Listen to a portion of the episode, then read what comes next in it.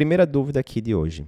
É, nosso aluno Denivan, do curso de, na, no módulo de pré-operatório, perguntou o seguinte: é, Doutor Eduardo, vê, estava fazendo avaliação pré-operatória de um paciente, sem queixas cardiológicas, sem fatores de risco, mas esse paciente tinha um eletro com sobrecarga ventrícula esquerda relevante. Por causa disso, eu terminei pedindo o eco, e o eco veio com fração de ejeção de 27%, paciente assintomático. E agora, o que é que eu faço? O paciente está com programação de realizar uma cirurgia de hérnia de disco. Então, boa, boa questão. Então, primeiro, né, várias coisas que a gente pode discutir aqui desse caso. Primeira coisa, esse paciente, se você fosse né, ali muito rigoroso pela diretriz, vou considerar que ele está com o exame físico normal, que ele não tem sintomas, enfim. Se você fosse muito rigoroso pela diretriz de, de pré-operatório, seria muito discutível você pedir eco para esse paciente. Por quê? Pela diretriz de pré-operatório, você vai considerar eco quando? Quando o paciente tem evidências de insuficiência cardíaca, né? ou através de exame físico, através de queixas clínicas, etc. Ele não está citando aqui se o eletro tinha área inativa, etc. Ele disse só que tinha sobrecarga de ventrículo esquerdo. Ok. Então, assim, a princípio, né, sem evidência clínica de insuficiência cardíaca. Ou evidência clínica de imagem de valvopatia, paciente você escutou um soprão foco aórtico, alguma coisa do tipo. Ou o paciente tem alguma prótese cardíaca, por exemplo ou vai ser submetido a transplante hepático, enfim, são umas indicações bem específicas. Teoricamente, paciente assintomático apenas com sobrecarga de ventrículo esquerdo no, é, no elétrico não seria uma indicação formal de você pedir eco. Contudo, é o que a gente sempre diz, né? Cuidado, né? A diretriz é, é um guia.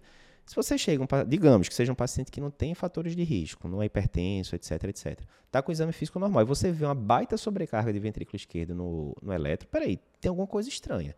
Por que, que um paciente sem comorbidades, estou supondo né, que não tem, porque você não falou, é, um paciente que não tem comorbidade, que não tem sintomas, tem uma bruta é, sobrecarga de ventrículo esquerdo no eletro. Tem alguma coisa aí que não está bem explicada. É aquela história de encaixar as peças do quebra-cabeça. Está estranho.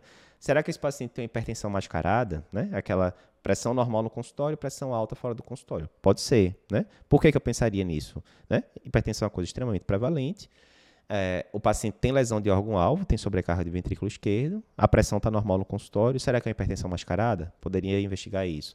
Será que esse paciente tem alguma valvopatia, tipo estenose aórtica e tal? Pouco provável se você não, não auscultou sopro algum, né? Será que esse paciente tem alguma miocardiopatia, né? Aí você começa a achar estranho, né? Pô, vou liberar um paciente para uma cirurgia totalmente eletiva, com a baita sobrecarga de ventrículo esquerdo, sem saber o que é está acontecendo ali por trás, né? Se você está num serviço que você consegue ter um acesso rápido a um ecocardiograma e tal, pediria também, sinceramente, nesse caso. Beleza, então, primeira consideração: diretriz é muito boa para guiar ali, mas você não tem que ficar ferro e fogo nela. Primeira coisa. Segunda coisa, juntar as peças do quebra-cabeça. Não faz sentido uma sobrecarga muito clara de ventrículo esquerdo num paciente que a princípio não tem fatores de risco para isso. Vamos cascavilhar mais. Aí terceira coisa, talvez mais importante. Ok, agora bati numa bronca, voltou o eco para mim, é um eco bem feito, de uma pessoa que eu confio, etc.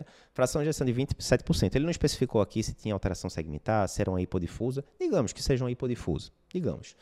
E agora? Agora, agora é um problema, porque agora tem um paciente né, com uma fração de ejeção baixa ali, né? Mesmo que ele esteja sintomático, a gente sabe que pelas diretrizes existe evidência sim de eu começar pelo menos um IECA e um beta block para esse paciente. E aí a pergunta é a seguinte, ó, o paciente está sintomático. Eu não posso liberar ele para fazer logo essa cirurgia de hernia disco dele?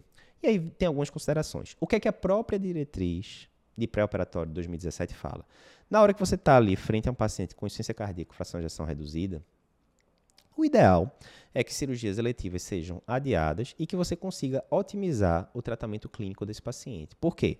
Na IC fração de ejeção reduzida, a gente tem o que? A gente tem ah, medicações que alteram né, de forma bem relevante a sobrevida do paciente, inclusive. E não é só, ah, botei aqui ah, uma dosezinha mínima de enalapril, 2,5 de, de 12 em 12 de enalapril, botei cavedilol 325 de 12 em 12, pronto, está tratado o paciente. Não, doses importam.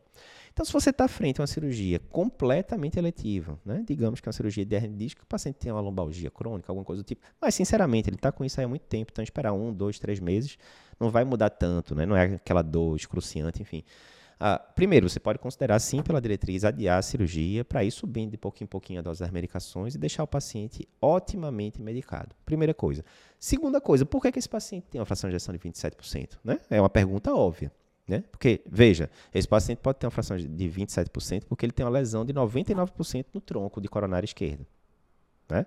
E aí agora complicou, porque ele não tem só insuficiência cardíaca, ele tem insuficiência cardíaca com a lesão crítica de tronco e provavelmente você vai ter que revascularizar esse paciente, porque ele tem uma lesão crítica de tronco e com repercussão, causando já insuficiência cardíaca, inclusive. Ou esse paciente pode ter uma fração de 27% porque teve uma miocardite no passado, né, e ficou com sequela de miocardite. A tendência é só tratar é, de forma medicamentosa. Ou esse paciente pode ter uma fração de 27% e ser uma amiloidose cardíaca. E aí já entram outro, é, outros tratamentos específicos. Enfim, resumo da ópera.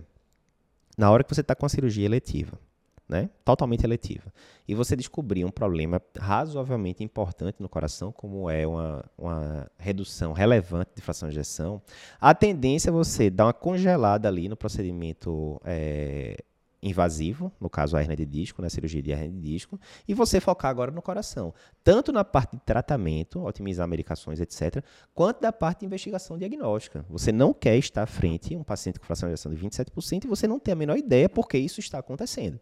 Então você vai ter que investigar esse paciente. Ah, Eduardo, vou ter que pedir CAT direto e tal.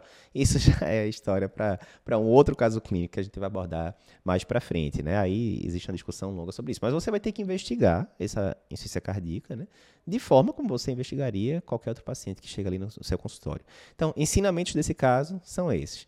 Cuidado com diretrizes, elas são guia geral, mas não deve ser uma algema. Segunda coisa, encaixe as peças do quebra-cabeça. Não faz sentido ter um elétrico com sobrecarga ventricular à esquerda relevante, sem você saber por quê. Vá atrás para saber o que é está acontecendo. Terceira coisa, está na avaliação preparatória, apareceu um, um problema cardiológico relevante, a tendência é que você vá tratá-lo e investigá-lo da forma como você faria com um paciente normal, entre aspas, né? um paciente que não estivesse em avaliação pré-operatória.